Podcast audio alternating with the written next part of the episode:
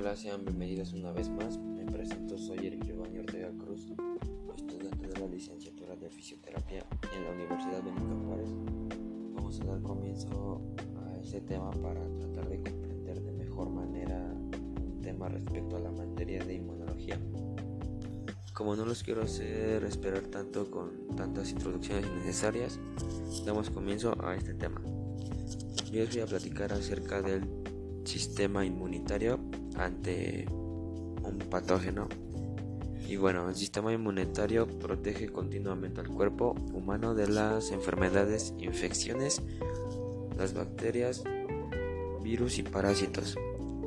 Existen dos tipos de inmunidad.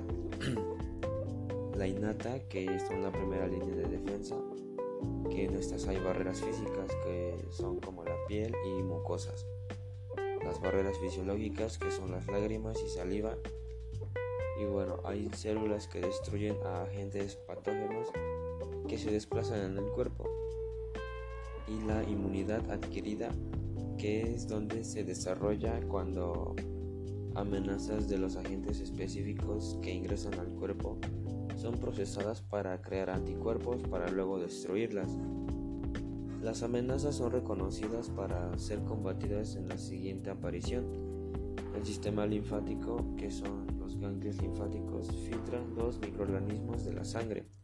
En la médula ósea se producen las células madre, que son los glóbulos rojos y blancos.